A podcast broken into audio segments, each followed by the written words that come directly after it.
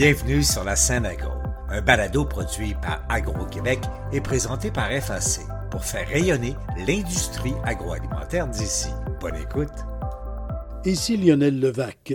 L'Ordre des agronomes du Québec souhaite le maintien de l'exemption aux agriculteurs dans la version attendue de la loi des agronomes. Par ailleurs, L'Ordre des agronomes mène actuellement des négociations qualifiées de fructueuses avec l'Ordre des technologues professionnels du Québec et par lesquelles on établira le partage des actes et responsabilités professionnelles entre agronomes et technologues. La présidente de l'Ordre des agronomes du Québec, Martine Giguère, met beaucoup d'espoir dans la future version de la loi des agronomes. Je me suis entretenu avec Martine Giguère, Voici mon reportage. Le projet de loi modernisant la loi des agronomes, déposé il y a presque un an, avait amené de vives réactions, particulièrement de la part des agriculteurs qui n'y retrouvaient plus l'exemption qui leur était consentie jusque-là pour poser certains actes dits agronomiques sur leurs fermes. Plusieurs autres éléments ne correspondaient pas non plus aux attentes du milieu. Le projet de loi a donc été retiré. Une nouvelle version est en préparation et on dit tant au niveau politique que chez les professionnels que cette fois sera la bonne et que les préparatifs devraient mener à un texte législatif adapté au contexte moderne et à un partage équitable et efficace des responsabilités.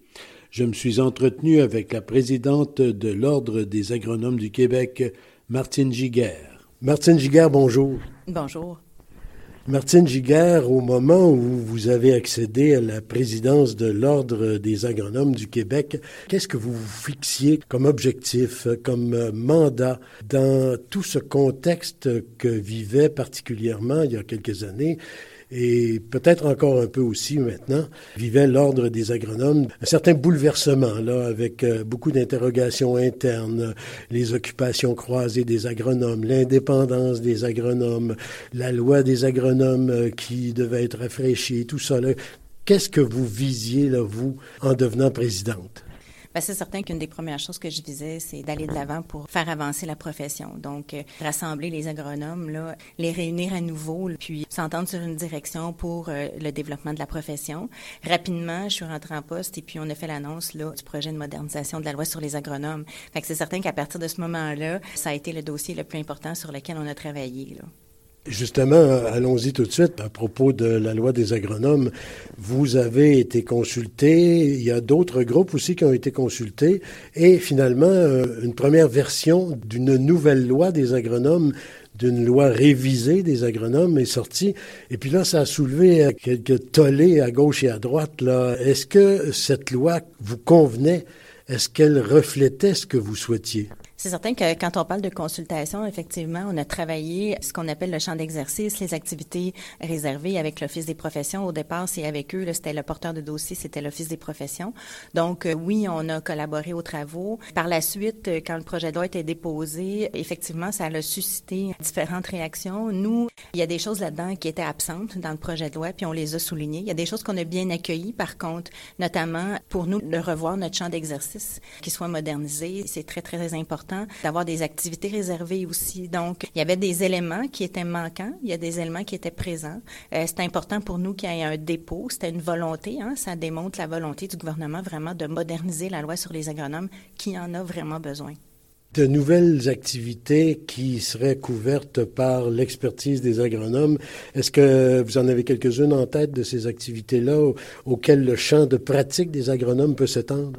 Dans la, version qui est dans le projet de loi 41 de notre champ d'exercice, on fait référence à la conservation, transformation des aliments. On fait référence à l'élevage d'insectes. C'est des champs d'activité dans lesquels les agronomes œuvrent de plus en plus, mais qui ne sont pas dans la version actuelle de la loi. Donc, euh, pour nous, c'est important la modernisation de ce champ d'exercice-là pour que ça reflète l'agriculture puis la profession aussi d'agronome. La profession a évolué dans le temps. Notre champ d'exercice se doit aussi d'évoluer, donc être le reflet davantage de la pratique agronomique d'aujourd'hui. Donc, cet aspect de la modernisation de la loi, c'était quelque chose qu'il fallait faire dans un contexte de mise à jour générale. Oui, définitivement. La loi datait des ben, date parce qu'elle est toujours en vigueur là, du début des années 70.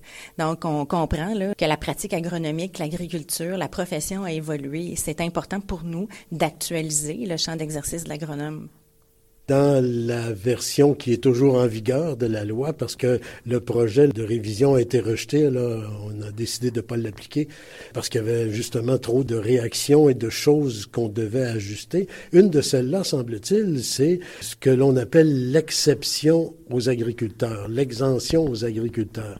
Est-ce que ça, c'est quelque chose que vous souhaitiez qu'il soit aboli ou si c'est un genre de coquille qui s'est glissé dans la discussion? Là?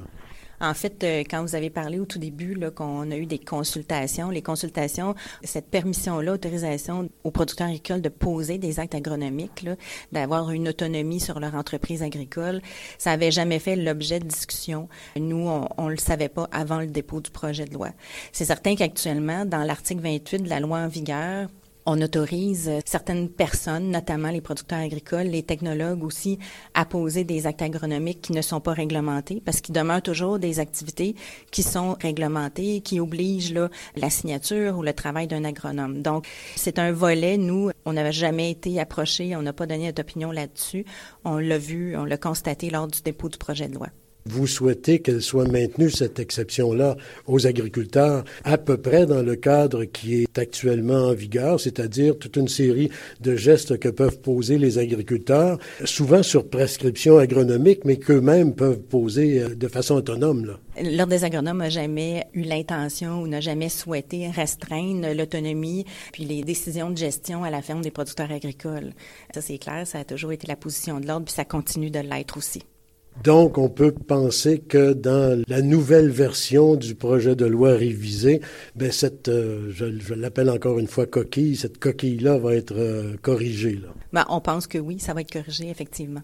Est-ce que dans cette révision de la loi des agronomes, il est question du partage euh, entre les agronomes et les technologues? Est-ce qu'il y a déjà des choses qui existent ou d'autres qui vont être incluses aussi, lorsqu'on parle de discussion entre les technologues et les agronomes, c'est quelque chose qui est carrément à l'extérieur de la loi, en parallèle à la loi. Actuellement, dans la loi qui est en vigueur, le même article de loi qui permet aux producteurs agricoles d'exercer en pleine autonomie sur leur ferme, leur exploitation agricole, de poser des actes agronomiques, il y a la même autorisation, permission pour les technologues qui peuvent poser des actes agronomiques sous surveillance d'un agronome.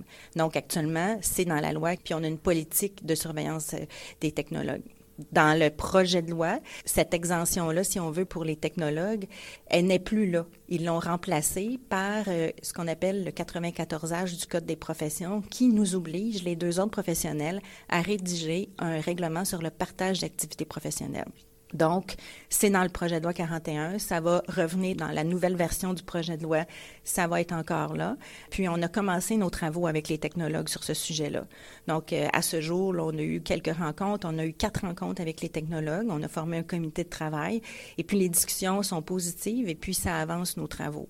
Donc, en bout ce qu'on souhaite faire, c'est de permettre aux technologues de réaliser des activités en pleine autonomie, et de réaliser des activités, potentiellement des parties d'actes professionnels. Donc, on est en train de voir comment on va partager ça avec les technologues. Effectivement, la discussion se poursuit sur ce partage-là des responsabilités, mais toujours sous, si on veut, la responsabilité professionnelle de l'agronome. C'est certain que s'il y a des activités qui sont données en pleine autonomie aux technologues, les technologues seront responsables de leurs actes professionnels. Vous comprenez là, que c'est un nom professionnel aussi. Le partage va se faire comme ça. Ça reste que ce sont des actes agronomiques qu'on va déléguer et partager avec les technologues. Ça va être très clair dans le règlement. Euh, il y a d'autres ordres professionnels, il y a d'autres professions là, qui ont ce type de règlement-là. Donc, euh, c'est pour faciliter, en fait, puis rendre ça de façon plus claire, quelles sont les activités que chaque peut faire, qu'est-ce qu'on peut faire ensemble, quelle partie d'acte qui peut être déléguée ou pas. Donc, une fois le partage fait, établi euh, clairement entre les agronomes et les technologues, ben, ce qui aura été autorisé ou les responsabilités que pourront remplir les technologues, bien, relèveront professionnellement de l'ordre des technologues. Oui, s'il y a des activités en pleine autonomie, c'est certain que ça va relever davantage de l'ordre des technologues. Ce qui sera en collaboration entre les deux, mais ben, ce sera partagé. Autre question, lorsque vous êtes arrivé à l'ordre, euh, on était pleinement dans cette discussion-là. Ça semble s'être un petit peu calmé, mais il y a encore, récemment, j'ai entendu des interrogations dans le public aussi à ce sujet-là. Est-ce qu'il y a encore des litiges concernant, je dirais, les fonctions croisées euh, d'agronomes? L'exemple le plus frappant, le plus fréquemment utilisé, ben, c'est les fonctions de conseiller et vendeur qui sont souvent jumelées. Là. Où est-ce qu'on en est dans ça? Je sais que vous avez travaillé là-dessus à l'ordre, mais où en est-on rendu? On a travaillé là-dessus et on continue de travailler. Il y a deux volets à ça. Dans le projet de loi 41, le gouvernement venait réglementer des intrants agricoles, puis interdire aux agronomes d'exercer dans une entreprise qui vendait des intrants qui seraient sous le règlement des intrants. Euh, on peut penser aux pesticides, aux fertilisants. C'était pas connu, mais on peut penser que ça touchait principalement là, euh, tout ce qui est euh, pesticides. Donc, déjà là, dans le projet de loi, on ne connaît pas actuellement les orientations du ministère est-ce qu'ils vont poursuivre vers cette orientation-là ou non? Euh, S'ils poursuivent vers cette orientation-là, c'est sûr qu'ils risquent d'avoir une séparation. Quelle serait-elle? Quelle sera l'approche du ministère? On ne la connaît pas pour l'instant. Parallèlement à ça, nous, on s'était engagés, alors des agronomes, à faire des travaux, des travaux qui sont en cours au niveau de notre code de déontologie pour mieux baliser l'apparence de conflit d'intérêt, le conflit d'intérêt aussi. Donc, euh, c'est des travaux qui sont en cours. On veut essayer de définir des balises, des mesures de sauvegarde pour des activités, comment classifier les activités, quels risques sont associés aux activités, puis en fonction du risque, est-ce qu'il y a un conflit d'intérêt apparent, réel, puis comment on peut mieux l'encadrer, le baliser. Est-ce qu'il y a des situations de conflit d'intérêt que l'on souhaite interdire? Donc, euh, il y a des travaux en cours à l'ordre. Il y a un comité ad hoc sur la mise à jour du code de déontologie qui a été formé, puis euh, on travaille là-dessus.